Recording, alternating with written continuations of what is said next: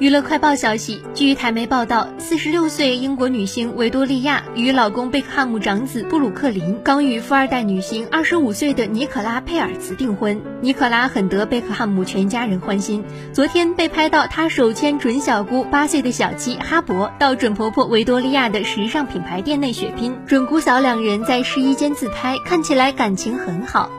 记者了解到，贝嫂的个人品牌连年亏损，今年又遭遇疫情，先前已放三十名员工无薪假，想靠政府支付薪水后，为挽救品牌形象改口，今又传出因疫情影响业绩一落千丈，只好裁员近二成，共二十名员工来维持品牌营运。他的准媳妇尼可拉家境富裕，父亲是亿万富豪。尼可拉也很懂得讨贝嫂欢心，不仅订婚当天穿他设计的黄色洋装，左右牵着哈勃到他的店里大肆血拼。哈勃被拍到打扮成熟，有女人味。晚上，他和爸爸贝克汉姆共进晚餐时，换上印花上衣，搭配耳环和项链，气质较不像以往的纯真童趣，让网友直呼哈勃长大了。